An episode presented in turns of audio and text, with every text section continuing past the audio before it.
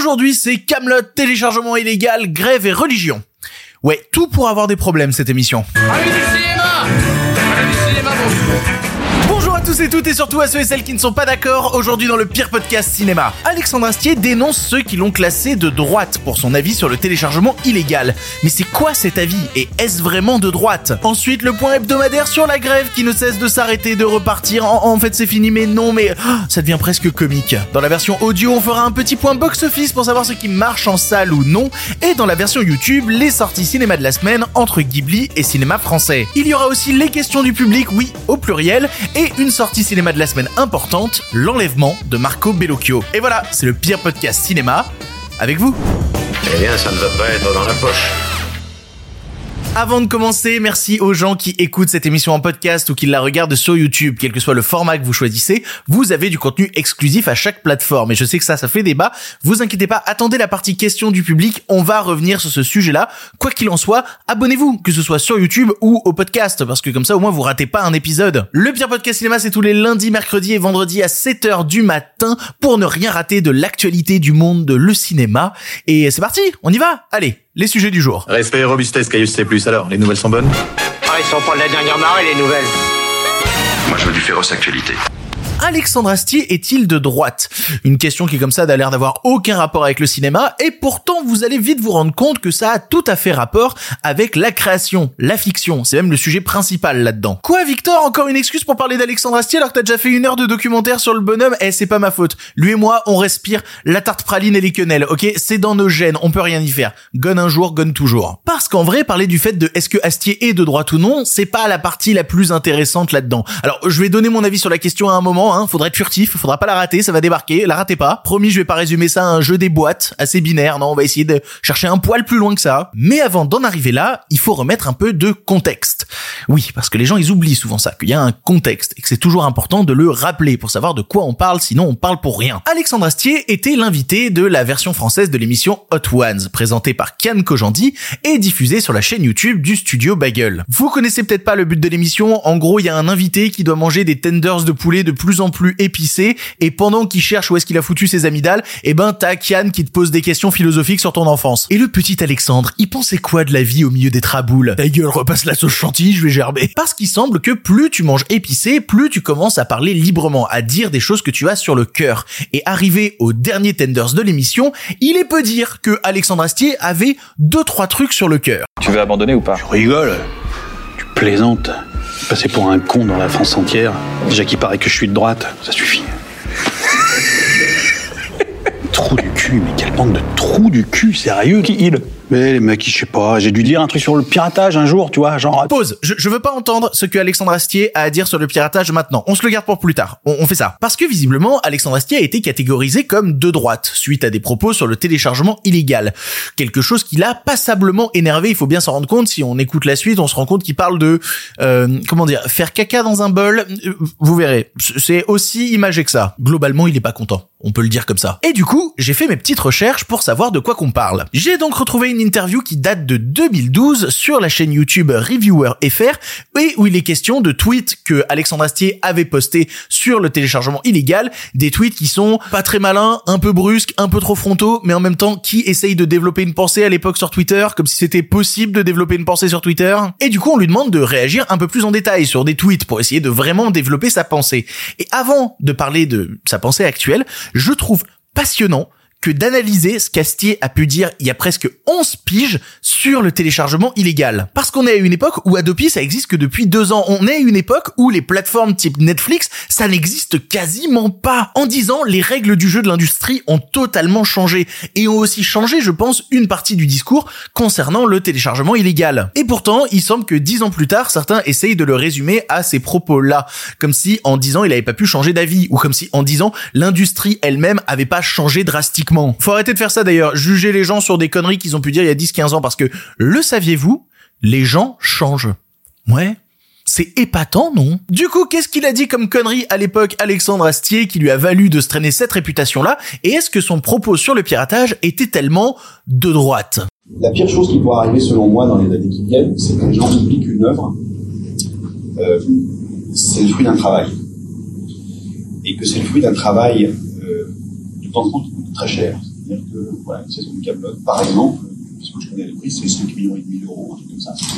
Donc il est évident que si on fabrique un truc pour 5 millions et demi d'euros et que tout le monde se le partage, euh, les choses de 5 millions et demi d'euros n'existeront plus jamais. Bon, à ce niveau-là, le bonhomme est un peu médium. En 10 ans, il y a eu de gros bouleversements sur la manière dont on produit des programmes. Et le téléchargement illégal n'y est pas pour rien. Parce qu'évidemment, tu réfléchis pas de la même manière à investir 5 millions d'euros dans un truc quand tu te dis qu'il y a peut-être une chance qu'il soit piraté et que t'aies pas un véritable retour sur investissement. Difficile de prendre le cas de Camelot comme un exemple parce que c'était déjà au milieu des années 2000 dans le paysage télévisuel une anomalie. Mais par contre, on peut s'interroger sur le fait qu'il n'y ait pas de nouveaux programmes qui aient émergé de ce style-là à la télévision, produits pour 5 millions de thunes.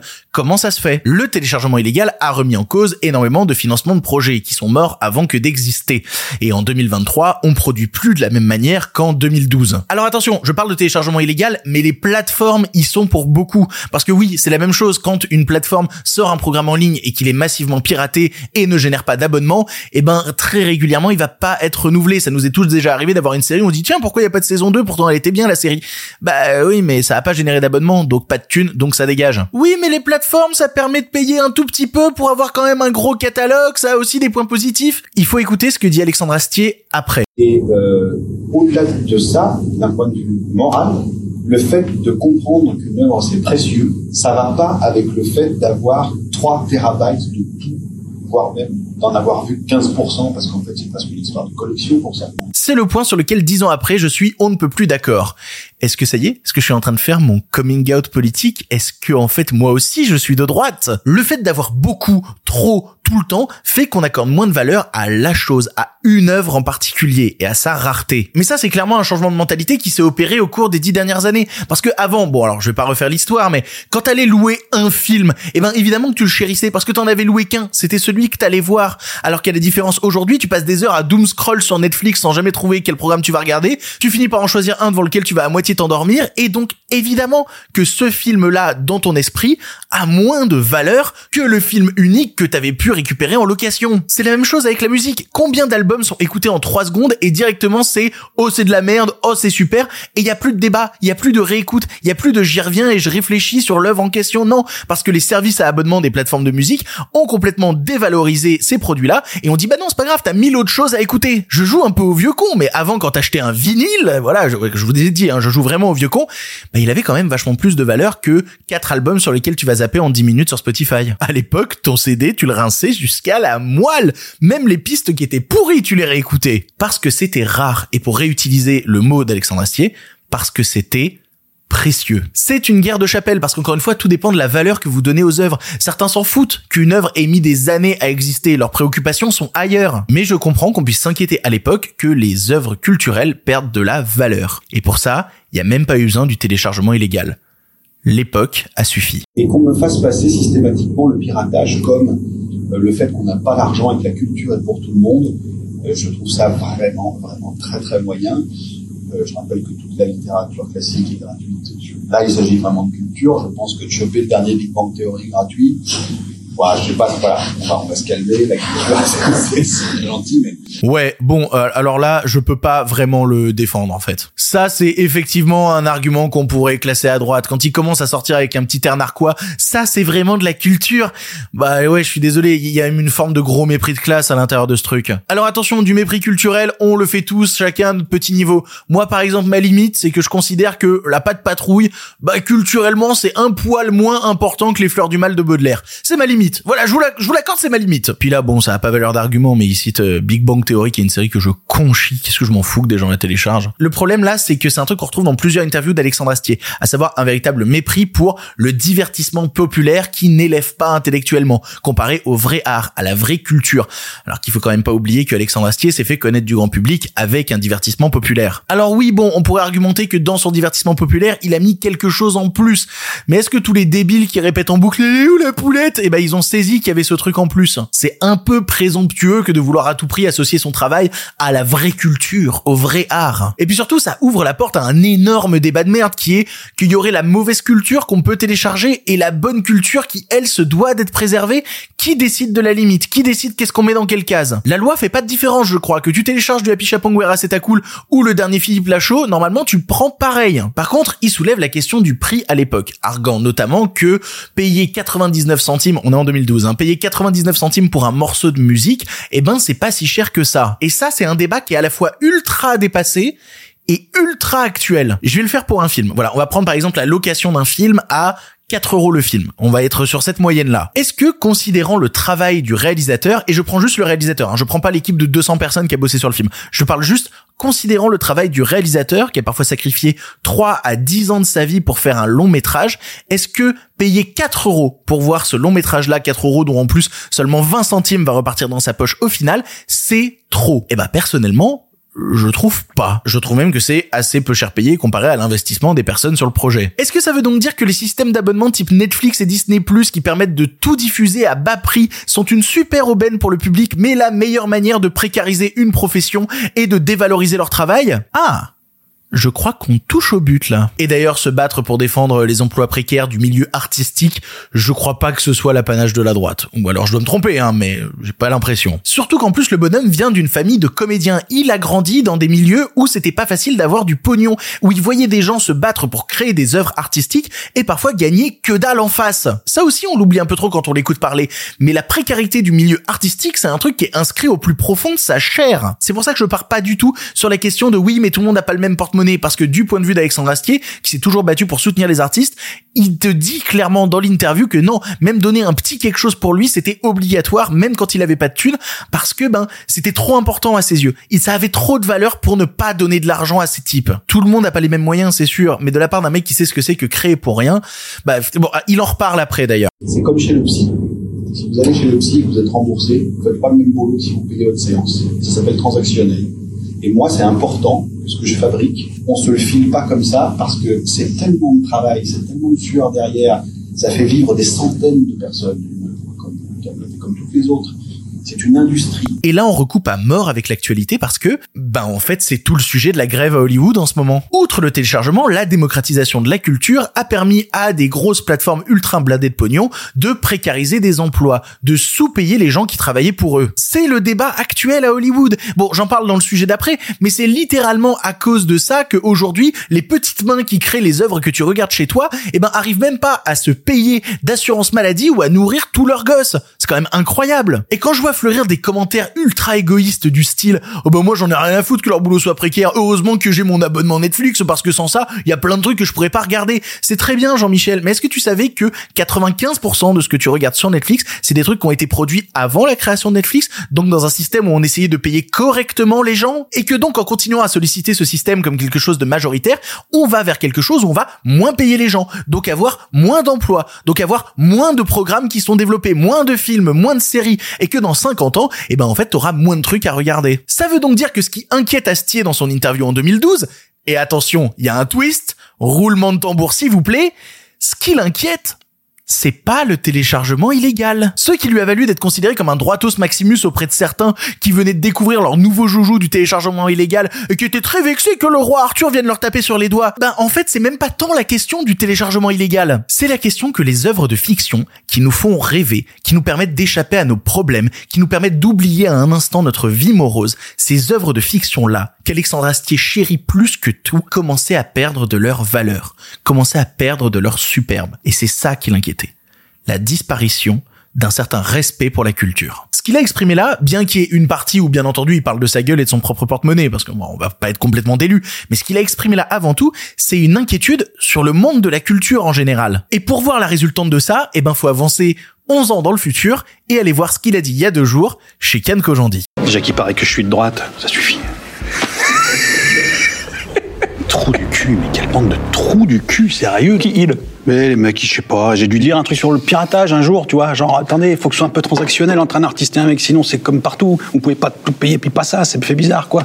Il faut que ce qu'on fasse, ça a une valeur, même symbolique, même quelque chose, mais il faut qu'il y ait un truc. Si vous téléchargez des tombereaux de merdier machin et puis que vous regardez ça comme ça, on va perdre de la valeur. Je me trompais pas, parce que maintenant ce qui se passe avec beaucoup de plateformes quand même, excuse-moi, c'est que d'un coup on est abonné à tout et que la valeur des choses intrinsèques, le rapport que tu peux avoir avec quelqu'un est quand même un petit peu modifié.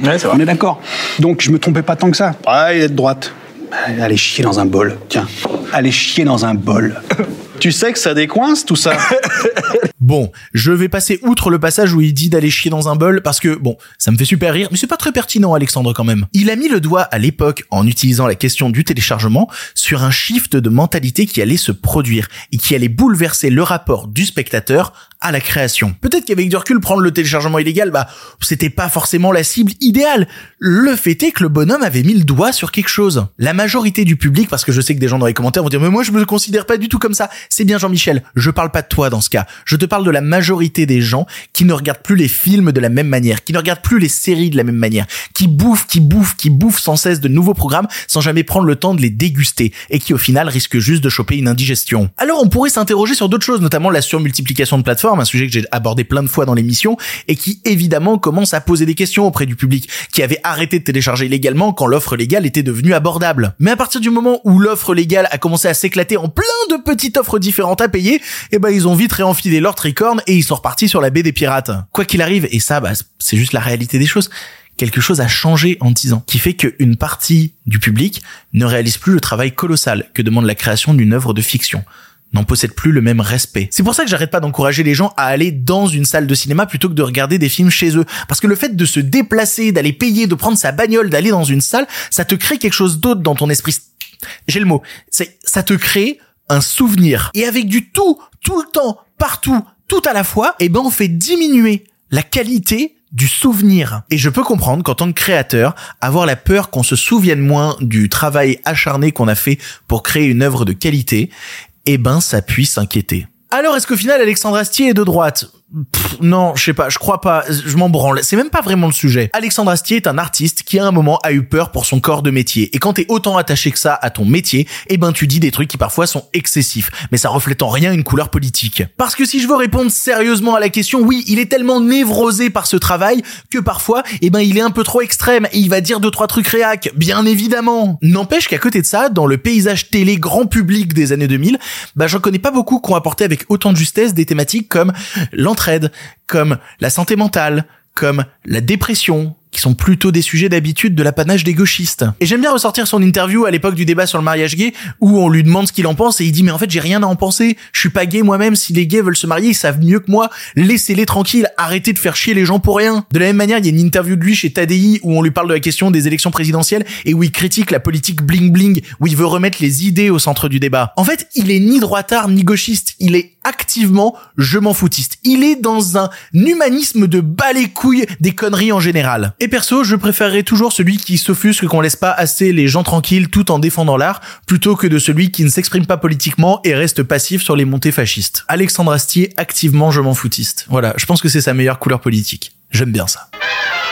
Connaissez-vous la grève? Ouais, youpi la grève. Est-ce qu'elle est finie? Non, elle est pas finie, elle continue. Ah bon, elle continue, c'est étrange. Ça fait des semaines que je vous dis, attention, c'est maintenant. Attention, c'est maintenant, ça va se terminer. Attention, la grève est finie, c'est maintenant. Et non, en fait, ça repart. Non, bah, euh, ça fait des semaines que je dis ça. Putain, vraiment, un peine à jouir qui vient jamais, c'est terrible. Pour vous dire, j'avais même organisé mon planning pour qu'aujourd'hui ce soit le gros point sur la grève avant un épisode où on aurait fait péter la bouteille de Prosecco en disant ça y est, c'est terminé. Va falloir remettre un peu de contexte rapide. Ça fait des semaines qu'il y a des négociations entre le syndicat des acteurs qui s'appelle la SAGAFTRA et le syndicat des studios et des plateformes qui s'appelle l'AMPTP et que les discussions semblent avancer vers le plus mais en fait avancent pas vraiment. Alors que pourtant on a eu tous les bons signaux, tous ceux qui avaient amené à la fin de la grève des scénaristes. On a eu les studios qui font une propale misérable, puis qui finalement reviennent en bombant un peu le torse, mais laissent passer des choses. On a eu toute la communication des studios en mode ça c'est notre dernière proposition, c'est la proposition finale, mais qui est en fait juste une manière d'essayer de se donner un peu de crédibilité. Puis en fait la proposition elle est bonne, puis en fait on fait venir les avocats, puis en fait on signe et ça y est la grève est finie. Eh ben tu enlèves la partie on signe et la grève est finie et on en est là. Et pourtant, ça n'avance toujours pas. Parce qu'on a tout eu niveau élément de communication. Hein. Le fait que c'était imminent, que on n'avait jamais autant avancé, que ça y est, on y était presque. Ils en sont au moins à la huitième réunion en une semaine et demie. Je vous jure, j'avais la main sur la bouteille de Prosecco, ça allait partir. Et puis, euh, hier, il y a eu un communiqué de la SAGAFTRA, donc le syndicat des acteurs, euh, que je vais vous résumer. En gros, ils ont dit « Salut, salut Bon, alors, on va se revoir mardi. Ok, les discussions ont été constructives euh, ces dernières semaines, mais sur les sujets principaux, bah on est encore loin du compte. Alors, euh, on lâche rien. let's go la grève, hein !» Je simplifie mais vous avez l'idée. Qu'est-ce que ça signifie toutes ces bêtises? Eh ben, ça signifie qu'on en a encore pour un bon paquet de temps. Parce que les sujets principaux où ça bloque, et attention, vous allez tomber de votre chaise, c'est les paiements résiduels des plateformes et l'intelligence artificielle. Comme c'est bizarre. Est-ce que ce serait pas exactement les sujets sur lesquels les studios veulent rien lâcher depuis des mois? Alors je veux bien qu'on nous déclare que ça a avancé, mais quand ça a pas avancé sur les sujets principaux, bah ça a presque pas avancé du coup parce que alors il faut lire les éléments de communication hein, du syndicat des acteurs qui sont variés. Alors on parle d'optimisme mais de prudence, on parle de terrain commun trouvé où il reste beaucoup de discussions. Alors il y a même une source qui a déclaré quiconque vous dira qu'un deal a été trouvé n'a vraiment aucune idée de ce qui joue en ce moment. Une déclaration que je trouve particulièrement rassurante. Alors tu te demandes quand est-ce que ce deal il va être trouvé? Et alors je peux vous rassurer ce sera pas cette semaine puisque de son côté le syndicat des acteurs vient de lancer le SAG-AFTRA Strong Challenge. C'est pas une blague le principe en fait c'est d'envoyer une vidéo pendant cette semaine pour montrer que vous soutenez le syndicat des acteurs, faites des vidéos sur les réseaux sociaux. Ils en sont à faire des challenges vidéo pour essayer d'obtenir un peu de soutien, ça devient vraiment compliqué et à côté de ça, ils postent des tweets en mode ouais bon euh, euh, c'est Halloween hein mais euh, oubliez pas la grève surtout hein.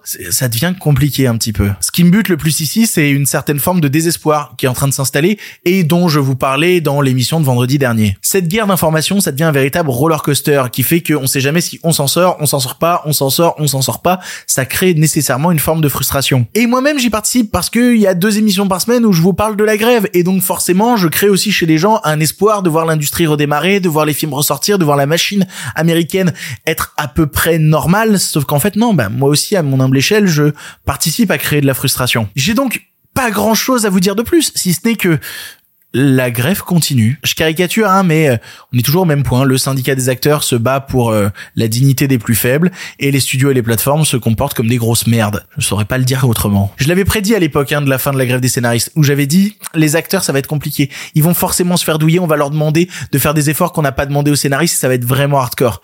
Je l'avais un peu senti venir ce truc-là. Et malheureusement, bah, ça se confirme de jour en jour. Les négociations sont éternelles et ça devient très très compliqué pour l'opinion publique. Ça fait chier parce que les combats qui se passent en ce moment sont extrêmement importants. Voilà.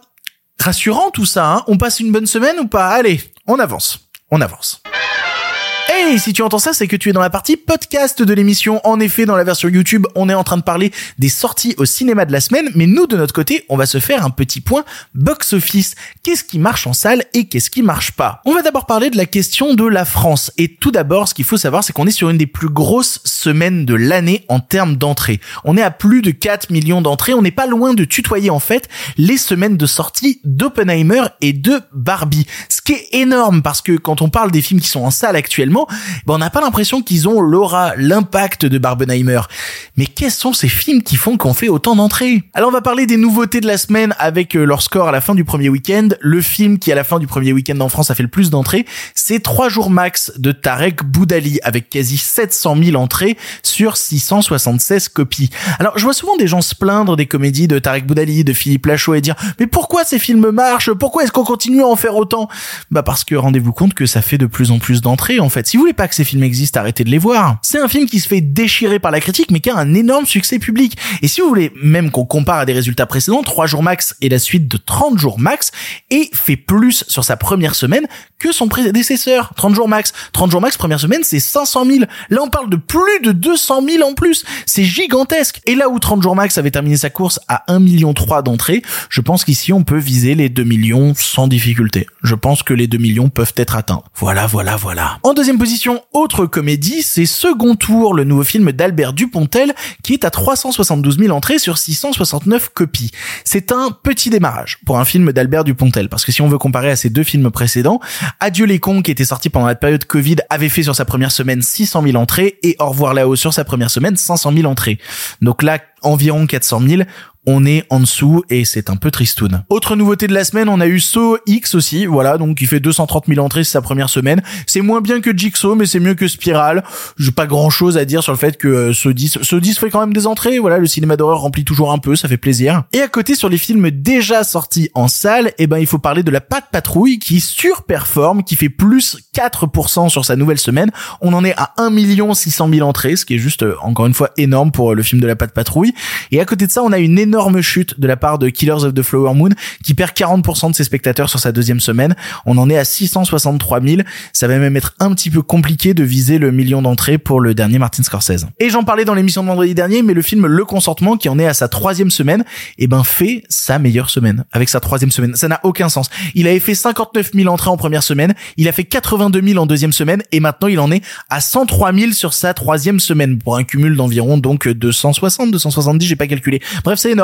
Bravo TikTok, vous avez euh, redonné euh, de l'espoir aux gens qui avaient fait ce film. Je suis le plus étonné du monde. Du côté des États-Unis, bon, Taylor Swift et Martin Scorsese continuent de faire des entrées, hein, mais le film qui explose tout au box-office, c'est un film qui sortira en France le 8 novembre, la semaine prochaine, et c'est l'adaptation du jeu vidéo Five Nights at Freddy's. Le box-office mondial en est déjà à plus de 130 millions de dollars, dont 78 millions de dollars aux États-Unis. C'est le meilleur démarrage pour un film Blumhouse. C'est gigantesque. Le film est bien entendu déjà rentable. Hein. Il avait un budget de 20 millions de dollars, donc oui, 130 millions de dollars à l'international, c'est énorme. Mais surtout, il y a un coup de poker autour de ce film que je m'explique pas. Parce qu'en fait, le film est sorti dans les salles américaines en même temps que sur le service de streaming Peacock, un service de streaming qui est pas encore disponible en France, mais qui est euh, littéralement un Netflix américain quoi. Et la sortie en ligne, donc en téléchargement illégal partout en même temps que la sortie salle, n'a pas tué le film. Alors attention, hein, c'est une exception qui confirme la règle parce que les films d'horreur arrivent toujours à tirer un petit peu leur épingle du jeu en salle. Hein. Il y a plein d'exemples de films dispo en téléchargement qui arrivent à tout défoncer en salle malgré tout. Il y a toujours deux cas en fait. Le cinéma d'horreur et le cinéma pour enfants, malgré le téléchargement illégal, eh ben ça draine les gens en salle quand même. Faut pas oublier aussi que Five Nights at Freddy's est un jeu vidéo qui a une énorme communauté de fans qui préfèrent aller voir le film au cinéma plutôt que de le voir chez eux. Ce que je trouve donc pas étonnant. Ce qui permet donc d'obtenir un gros succès pour le film. Mais mais ouais, non, non je suis épaté par une sortie euh, sur tous médias confondus en même temps et qui arrive quand même à tout exploser niveau record. Je suis euh, je suis assez étonné. Bon, euh, le film est nul malheureusement, mais bravo, bravo. Ouais, parce que en fait, je l'ai vu et on en parlera la semaine prochaine. Voilà, on fait ça, on en parle pour la sortie française. C'était donc le box office de la semaine. J'espère qu'il y a des films à l'intérieur que vous avez vus si vous faites partie vous-même de ces chiffres là et nous de notre côté, on avance. Les nouvelles n'étaient pas très fraîches, en effet. C'est l'heure de la question du public. Vous le savez, à chaque émission, je poste une story sur Instagram où je vous dis, hey, posez-moi une question et vous pouvez passer dans l'émission. Mais aujourd'hui, c'est pas des questions Instagram. Non, on est euh, à un début de mois et du coup, j'en profite tout le temps pour faire un petit bilan sur les commentaires reçus sur la version vidéo de l'émission et notamment sur deux, trois sujets qu'on peut, qu'on pu poser question et sur lesquels j'aimerais répondre. Tout d'abord, je voudrais vous remercier pour l'accueil qui a été majoritairement ultra positif sur euh, ce qu'on a fait lundi, la rubrique d'Andrew, le micro d'Andrew qui a rejoint l'émission. Les retours ont été majoritairement super. On a reçu plein de messages très cool. Andrew a reçu des messages et vraiment trop bien. Merci beaucoup pour cet accueil. J'ai bien compris que le principal reproche qui était fait à cette rubrique, c'est le fait qu'elle était trop longue. Et alors, c'est moi qui fais le montage de cette partie-là, donc autant vous dire que je tâtonne encore parce que c'est la première fois que je monte vraiment du micro-trottoir. On avait 24 minutes utilisables que j'ai réduit à 8, mais c'est tellement frustrant en fait de continuer à couper des trucs pour avoir un sujet vraiment tenu et efficace faut que j'apprenne. Voilà, faut que j'apprenne, c'était une première. C'est peut-être pour ça que les émissions sont aussi longues en fait parce que je suis juste incapable de putain de couper et que je parle trop. Voilà, c'est ça le problème. Donc on va y faire gaffe sur le prochain, essayer de faire un truc plus court, un chouille plus dynamique mais en gardant le même ton, en gardant un truc un peu plus drôle.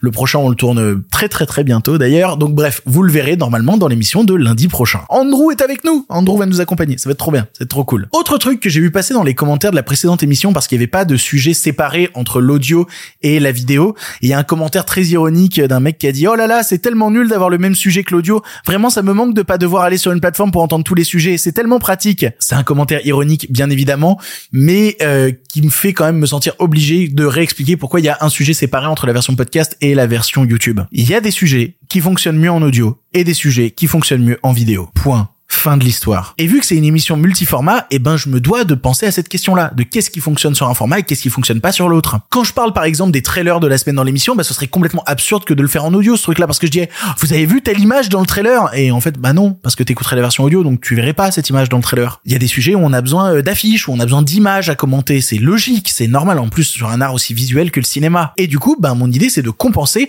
en faisant un sujet séparé, ce qui fait que quelle que soit la plateforme que tu choisis, bah t'as une émission qui est cohérente de bout en bout. Vous n'êtes pas obligé de vous taper les deux. Vous n'êtes pas obligé d'aller rattraper l'autre sujet sur une autre plateforme. Vraiment, je ne vous oblige en rien. Si ça vous saoule, le faites pas. Mais quand je vois des commentaires de gens qui sont un peu excédés de faire, je suis obligé d'aller sur une autre plateforme pour aller écouter l'autre sujet et tout, bah ça me touche un peu quand même parce que ça veut dire que bah vous voulez toujours un peu plus de moi. Donc en fait, derrière votre frustration, ce qui ressort, c'est surtout de l'amour. Et ça me touche, sachez-le, je suis ravi de voir que euh, l'émission que je vous offre, bah, vous en voulez toujours encore un peu plus et que ça vous parle et que ça, et que ça vous plaît.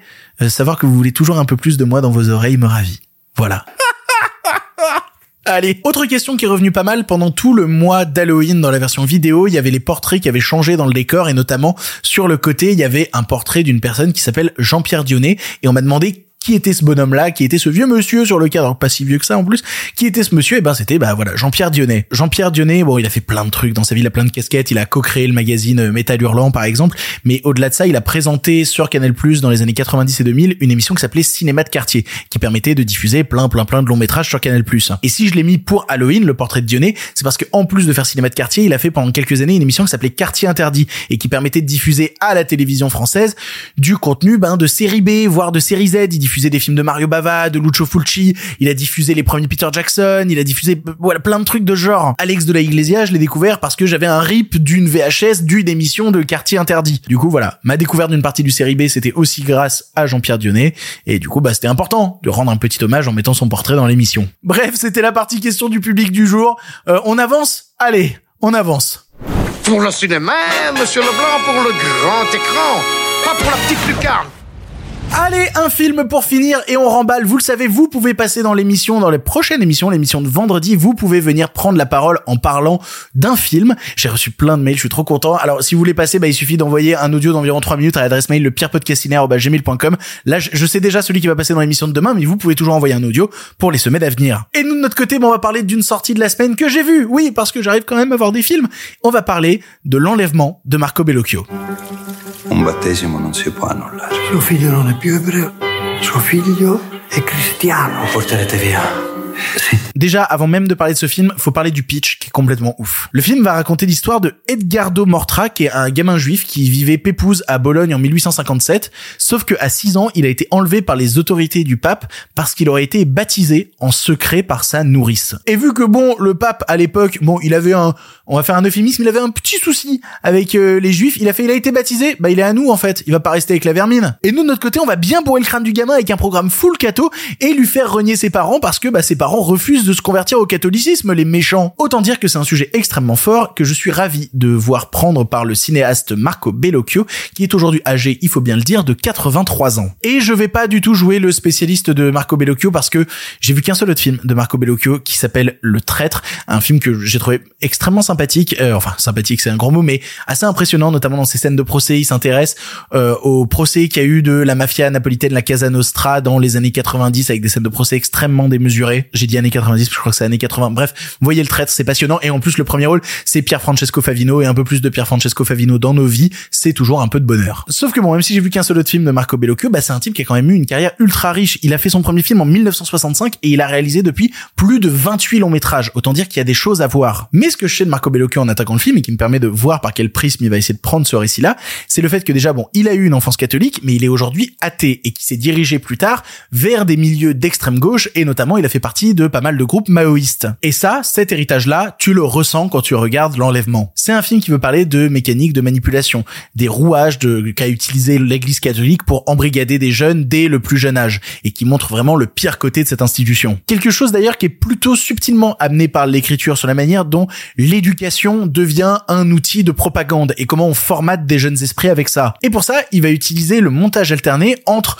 le récit du gamin qui va petit à petit se faire laver le cerveau par des gens qui se décrète être sa nouvelle famille et t'inquiète pas, tout va bien se passer. Et de l'autre côté, sa vraie famille qui va essayer de se battre pour récupérer le gamin jusqu'à accompagner un soulèvement populaire dans la ville de Bologne et euh, amener même au procès de certaines personnes ayant participé à son enlèvement. Sauf qu'avant de parler de sa question de l'enlèvement, le film parle de tout petits humains qui vont se faire écraser par des combats qui les dépassent. Les humains comptent pas en fait dans le film. En fait, ils comptent moins que les causes à défendre. L'enfant dans le film devient le prétexte pour l'église catholique d'essayer d'asseoir sa domination. Et de la même manière, le combat des parents devient en fait un prétexte à essayer de renverser les autorités du pape, et que ça aboutisse ou pas pour les parents en question, on s'en tape un peu. La famille souffre et la petite histoire, elle se fait piétiner par la grande. Elle est oubliée, elle est dépassée. Et c'est pour ça aussi que j'abordais la question du parcours de Marco Bellocchio, des groupes d'extrême gauche et tout, parce que c'est pas étonnant de retrouver dans le film des thématiques de critique envers des systèmes ultra conservateurs, et ce qui amène d'ailleurs deux trois scènes avec le pape qui sont assez jouissives, mais je vous laisserai les découvrir. Il faut aussi noter dans le film un véritable talent dans la mise en scène de Bellocchio, dans la manière de créer certains univers, notamment la manière dont tout le gamin va être amené de Bologne jusqu'à Rome pour rejoindre les autorités du pape sur des bateaux. T'as l'impression de voir un voyage sur le Styx, t'as l'impression de voir une sorte de veillée funèbre, quelque chose d'assez sinistre dans la manière dont c'est filmé, comme si le gamin devait mourir pour renaître. Et ces dimensions un petit peu fantastiques, et ben tu vas les retrouver à plusieurs moments dans le film où il va se permettre des choses un peu étranges, des choses qui sortent du réel, du classicisme. Il y a tout un moment où le pape regarde des dessins et les voit en mouvement. T'as deux trois instants où on essaie de te montrer la réalité, mais la réalité est tronquée par rapport à une vision qu'en auraient les personnages. Il y a une scène de cauchemar où le pape rêve que des rabbins viennent dans sa chambre le circoncire. Voilà, il y a ça aussi dans le film au milieu de, tout ça. Et en fait, c'est peut-être le problème principal de l'enlèvement, qui est un film que j'aime bien, mais qui a quand même un gros problème, c'est qu'il manque clairement de subtilité. Bien qu'il y ait tout le discours dont j'ai parlé sur l'écrasement de la petite histoire face à la grande, puis même il y a des choses très belles dans le film, notamment il y a encore une scène de procès depuis le traître. Bon, j'avais compris qu'il sait bien les faire, et la conclusion de cette scène de procès là d'ailleurs est juste terrible, elle déchire le cœur. Mais à part ça, tout est tout le temps ultra signifiant, ultra marqué, ultra imposé. Tu sens par instant que ça manque un petit peu d'un pas de côté pour essayer de prendre de la distance par rapport au sujet. Parce que là, tu tapes deux heures de brutalité frontale et du coup, ça crée certaines longueurs parce que l'histoire va perdre un peu d'ampleur à force que ce soit toujours sur la même tonalité. Notamment quand il commence à essayer de faire des, des cadres qui se ressemblent entre la première partie du film et la deuxième pour essayer de montrer une dissonance entre les deux. Tu fais oui, bon, ça c'est ok, très bien, euh, level 1, on passe à autre chose s'il te plaît. C'est presque grossier à ce moment-là. C'est le mot que j'utiliserais. Mais à part ça, bah, j'aime vraiment plutôt pas mal l'enlèvement. Et d'ailleurs, j'ai même envie de noter le fait que je suis plutôt heureux de voir un cinéaste de l'âge de Marco Bellocchio avoir conservé dans un film aux accents plutôt classiques une certaine rage. Il a un truc qui le brûle à l'intérieur. Et il fait cette hargne avec la même hargne que celle du jeune étudiant en cinéma qui veut défendre une cause dans son premier film. Donc il y a quelque chose de touchant, de passionnant à observer là-dedans. Il veut appuyer là où ça fait mal. Et même si c'est pas toujours très fin, bah ça tombe toujours assez juste. Bref, l'enlèvement de Marco Bellocchio s'est sorti en salle cette semaine en France et vous auriez tort que de vouloir passer à côté.